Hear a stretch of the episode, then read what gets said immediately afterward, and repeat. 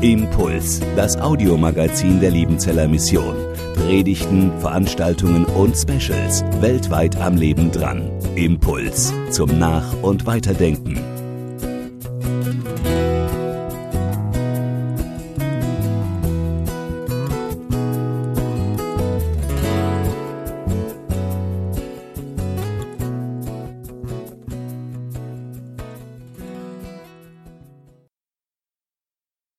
Auch ich grüße Sie herzlich an diesem adventlichen Morgen, auch alle, die diesen Gottesdienst online mitverfolgen.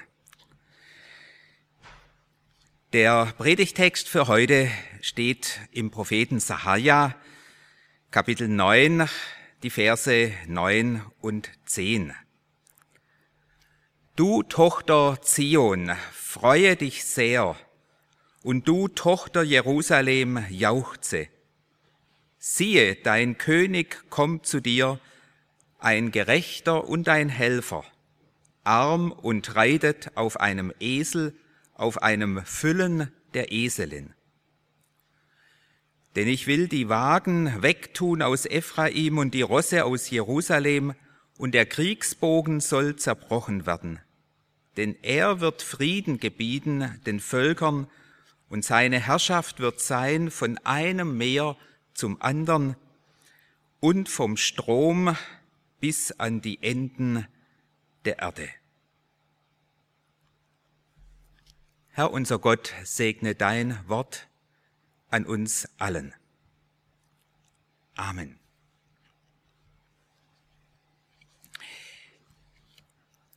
Dieser Vers 9 also der erste Teil des Predigtextes gehört ja, fast möchte man sagen, zur eisernen Ration adventlicher Texte.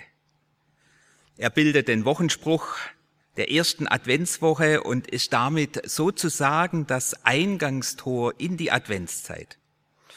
Und eine ganze Reihe von Adventsliedern nimmt Bezug auf diesen Vers. Zuallererst natürlich das Lied, das wir vorhin miteinander gesungen haben. Tochter Zion, freue dich, Jauchze laut Jerusalem, sieh dein König kommt zu dir. Aber auch das andere bekannte Adventslied, macht hoch die Tür, die Tor macht weit, wo es dann in der zweiten Strophe heißt, er ist gerecht, ein Helfer wert, Sanftmütigkeit ist sein Gefährt. Von Anfang an hat man in der Christenheit Sahaja 9, Vers 9 als Verheißung auf das Kommen Jesu gedeutet. Und man hat die Erfüllung dieser Verheißung im Einzug Jesu in die Stadt Jerusalem gesehen, wo Jesus ganz bewusst in Anlehnung an die Sahaja-Stelle auf einem Esel geritten ist und damit den Anspruch erhoben hat, der von Sahaja verheißene König zu sein.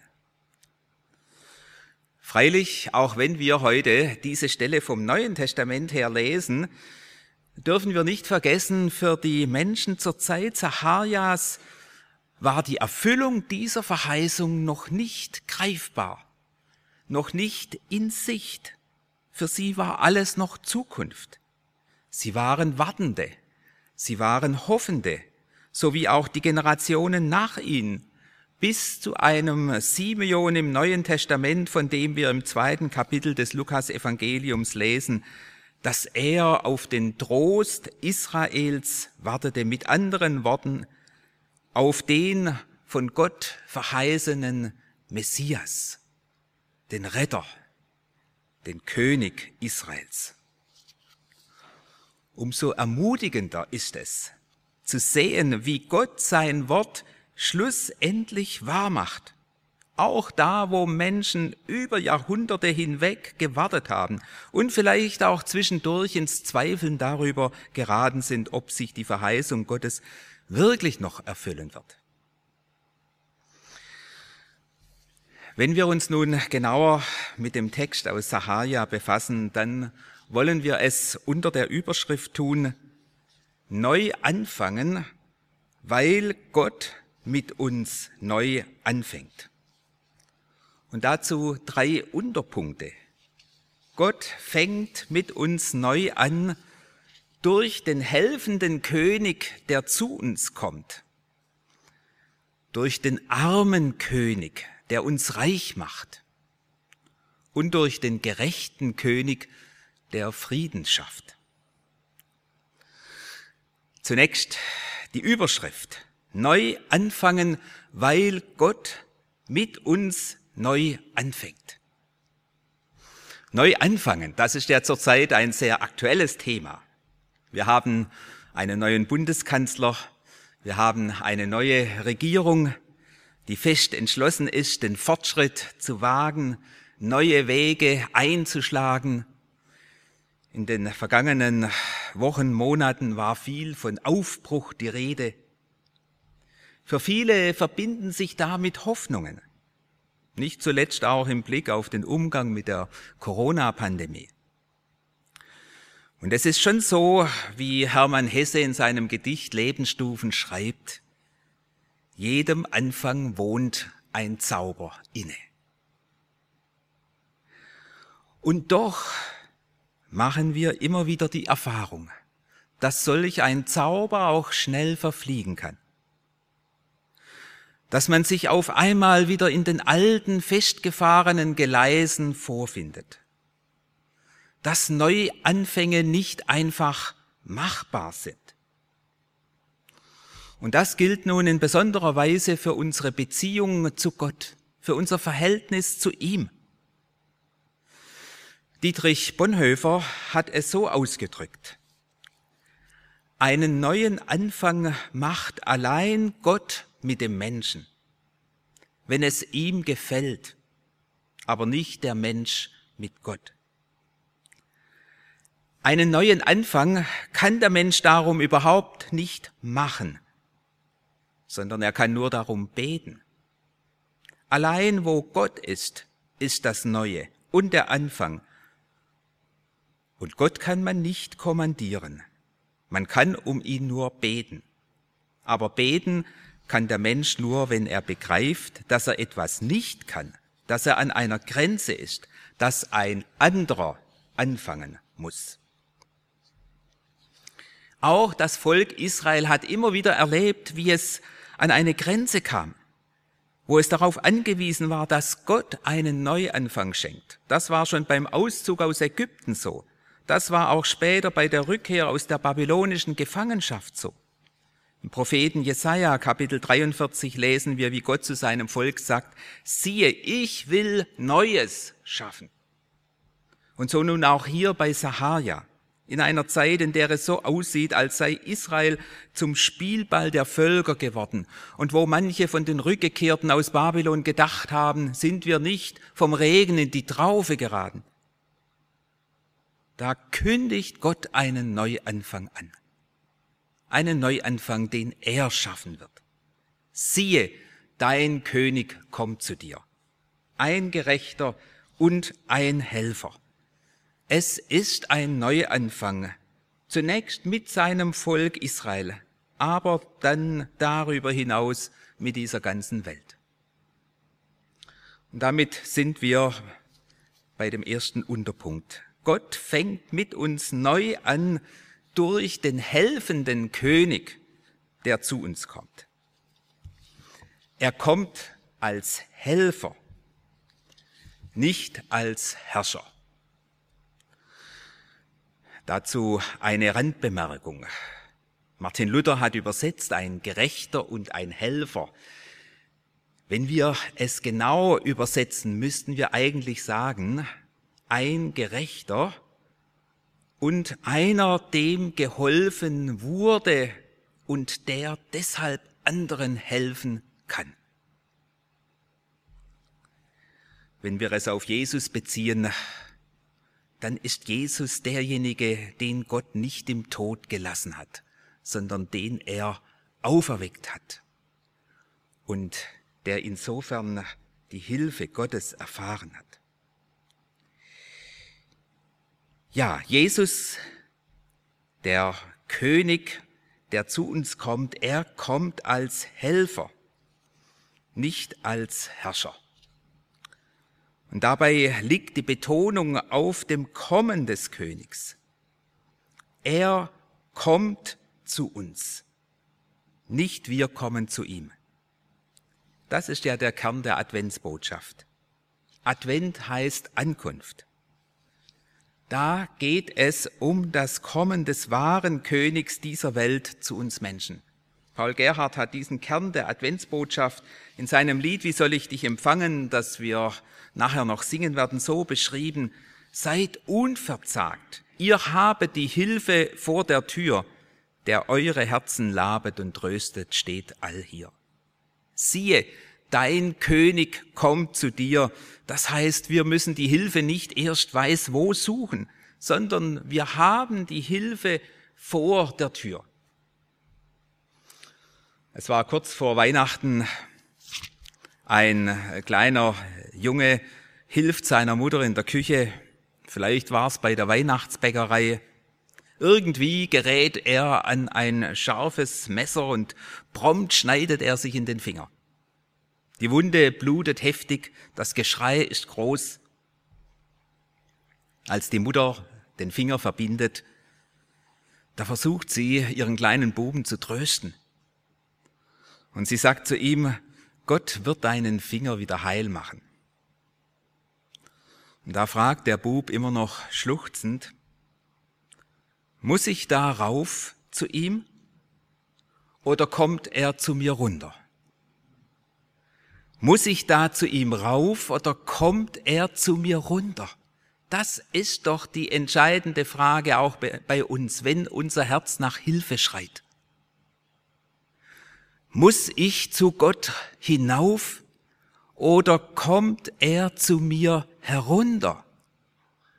Die frohe Botschaft von Advent und deshalb auch dieser Jubel es werden hier ja bei Sahaja Worte ver verwendet, die man gebraucht hat in der Erntezeit, wo man sich gefreut hat über die Ernte, die man eingebracht hat, wo man laut gejubelt hat.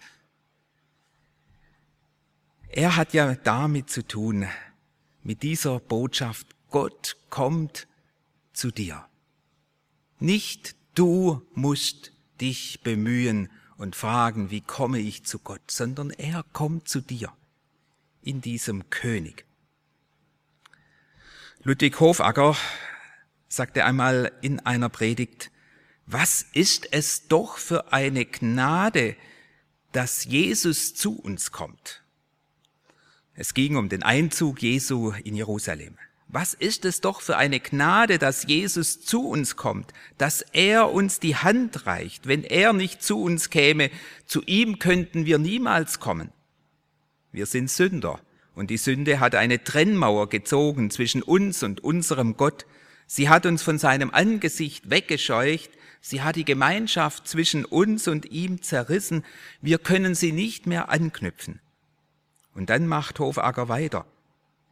Was geschieht, wenn ein Mensch sieht, dass da eine Trennmauer ist zwischen ihm und Gott? Er versucht sie niederzureißen und arbeitet sich daran kaputt. Aber, so sagt Hofacker, das hilft nichts. Mit unserem Tun können wir es nicht erlangen. Ich wüsste nicht, wozu der Heiland geboren wäre, wenn wir es tun könnten, wenn es an unserem Rennen und Laufen läge. Nein, er muss es tun. Er muss es anfangen, fortsetzen und vollenden, und wir haben uns nur dazu herzugeben und es uns gefallen zu lassen. Das ist unsere ganze Sache. Je weniger du kannst, desto mehr kann er. Je weniger du wirkst, desto mehr wirkt er. Je weniger du kannst, desto mehr kann er. Je weniger du wirkst, desto mehr wirkt er. Freilich, wenn wir uns dann diesen helfenden, diesen rettenden König genauer anschauen, dann stellen wir fest, dass er so gar nicht den Erwartungen entspricht, die wir an einen König, an einen Herrscher, an einen Machthaber, an einen Helfer haben. Und wir kommen damit zum zweiten Unterpunkt.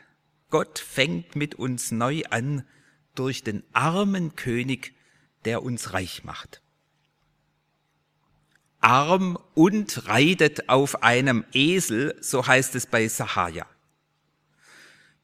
Der Arme oder man könnte auch übersetzen, der Elende, das war in Israel ursprünglich derjenige, der keinen eigenen Grund und Boden besaß.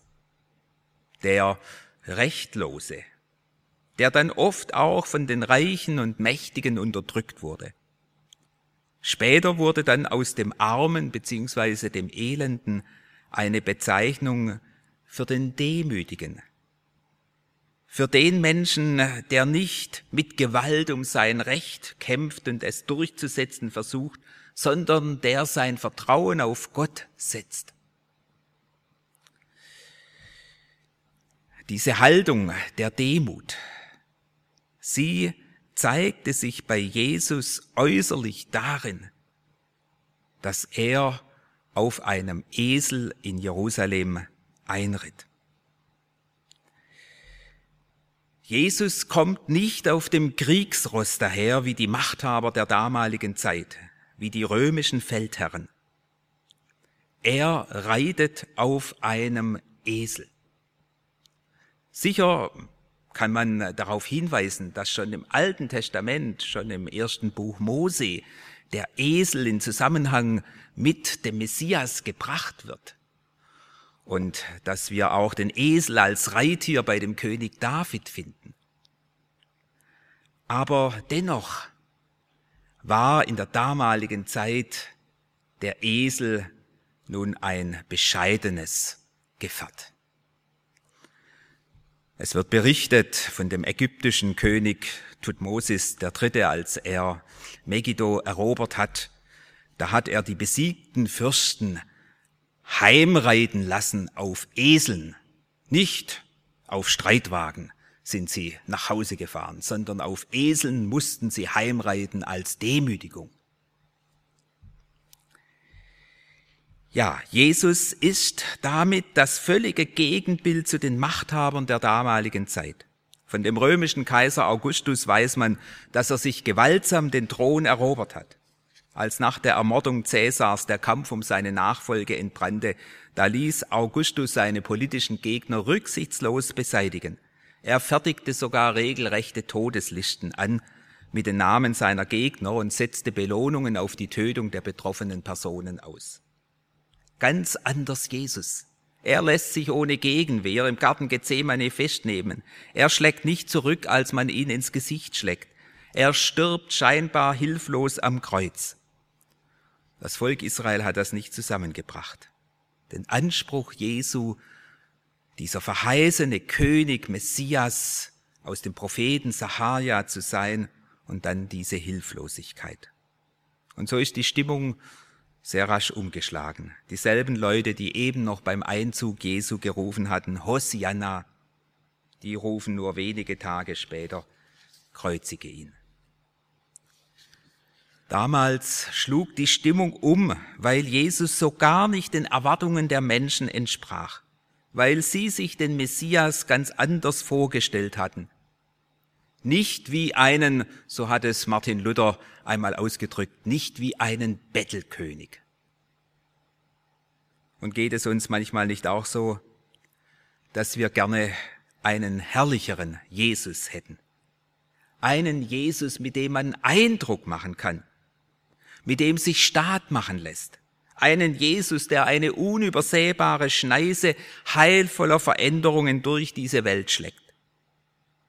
Leiden wir nicht manchmal auch darunter, dass wir so wenig von der Macht Jesu in dieser Welt und in unserem eigenen Leben sehen.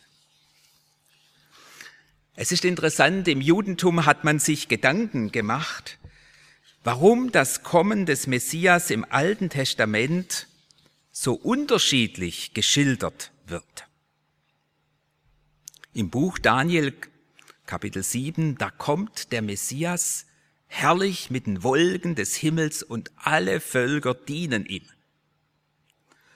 Beim Propheten Sahaja, da kommt er arm und reitet auf einem Esel. Es gab im dritten Jahrhundert einen jüdischen Rabbi namens Jehoshua ben Levi, und er soll diese Frage so beantwortet haben, der Menschensohn kommt auf den Wolken des Himmels und arm auf einem Esel reitend.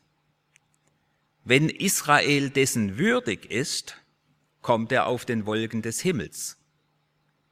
Wenn sie dessen nicht würdig sind, dann kommt er arm und reitend auf einem Esel. So seltsam diese Antwort auf den ersten Blick erscheinen mag, so sehr enthält sie doch ein Körnchen Wahrheit. In der Tat ist es unsere Sünde, unser Unvermögen, unser Versagen, das Jesus arm werden lässt. Er wird arm, um uns in unserer Armut reich zu machen. So wie es Paulus im 2. Korinther 8, Vers 9 formuliert. Ihr kennt die Gnade unseres Herrn Jesus Christus. Obwohl er reich ist, wurde er doch arm um euretwillen, damit ihr durch seine Armut reich würdet. Jesus verlässt den Himmel damit wir in den Himmel kommen. Er stirbt am Kreuz, damit wir leben. Sein Kommen in diese Welt ist kein Staatsbesuch, sondern eine Rettungsaktion. Und das, was ihn treibt, das ist nicht die Liebe zur Macht, sondern die Macht der Liebe. Nichts, nichts hat dich getrieben zu mir vom Himmelszelt als das geliebte lieben. So sagt Paul Gerhard in Wie soll ich dich empfangen? Nun könnten wir hier aufhören, wenn der Text bei Saharia hier auch enden würde. Aber nun spricht Saharia nicht nur von dem armen, scheinbar hilflosen König, sondern auch von dem starken und gerechten König, der Frieden schaffen wird. Und damit kommen wir zum letzten Punkt. Gott fängt mit uns neu an durch den gerechten König der Frieden schafft. Ein König aller Königreich, so heißt es in dem Lied, macht hoch die Tür, die Tor macht weit. War es ein Missverständnis, dass man Jesus bei seinem Einzug in Jerusalem wie einem König zugejubelt hat, dass man ihn im Triumphzug in die Stadt geleitet hat? Nein, der Prophet Sahaja lässt keinen Zweifel daran. Gerade dieser arme, so ganz andere König, der auf Gewalt verzichtet, er ist der wahre König dieser Welt. Er ist der mächtige König, der Frieden schaffen wird unter den Völkern und über diese ganze Erde herrschen wird. Ich lese noch einmal den letzten Vers aus unserem Predigtext. Er wird Frieden gebieten den Völkern und seine Herrschaft wird sein von einem Meer zum anderen und vom Strom, damit ist der Euphrat gemeint, bis an die Enden der Erde. Frieden gebieten. Wer vermag das? Wie oft hat man in dieser Welt schon versucht, Frieden zu schaffen und ist doch daran gescheitert. Jemand hat einmal die bissige Bemerkung gemacht, Friede ist, wenn woanders geschossen wird. Und in der Tat, wie viele Anstrengungen wurden schon unternommen, Friede zwischen den Völkern zu schaffen? Wie viele Vermittler sind schon in den Nahen Osten gereist? Wie viele UNO-Resolutionen wurden schon beschlossen? Und doch reißt die, reißt die Kette von bewaffneten Konflikten und Blutvergießen nicht ab. Aber nun lesen wir, dass Jesus mit seinem Machtwort Frieden schaffen wird auf dieser Erde. Er ist der König aller Könige, weil er der gerechte König ist. Nicht nur in dem Sinne, dass er selber gerecht ist, sondern auch, dass er durch sein Sterben am Kreuz Gerechtigkeit geschaffen hat. Ohne Gerechtigkeit gibt es keinen wahren Frieden.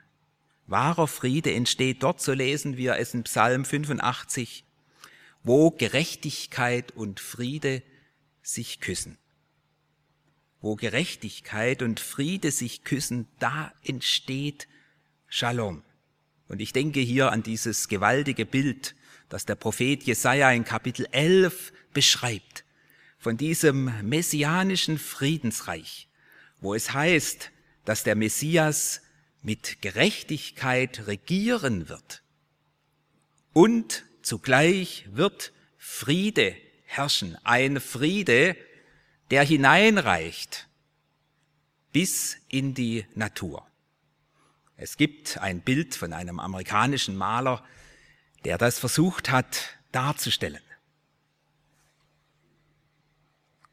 Im Hintergrund Friedensverhandlungen, ein friedliches Miteinander zwischen Siedlern und den Ureinwohnern des amerikanischen Kontinents.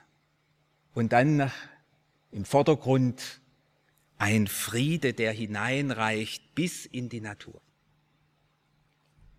Gerechtigkeit und Friede. Shalom. Das wird der König Messias schaffen. Kehren wir noch einmal zurück zu dieser Frage, die man sich im Judentum gestellt hat. Warum wird im Alten Testament das Kommen Jesu so unterschiedlich geschildert, das Kommen des Messias? Die Antwort lautet, weil bereits im Alten Testament das doppelte Kommen Jesu im Blick ist. Sein erstes Kommen in Niedrigkeit, als der leidende Gottesknecht, aber auch seine Wiederkunft in Herrlichkeit, als dieser königliche Messias. Und beide Perspektiven finden wir bei Sahaja. Er spricht ja auch von dem, der durchbohrt wurde und von dem Hirten, der geschlagen wurde.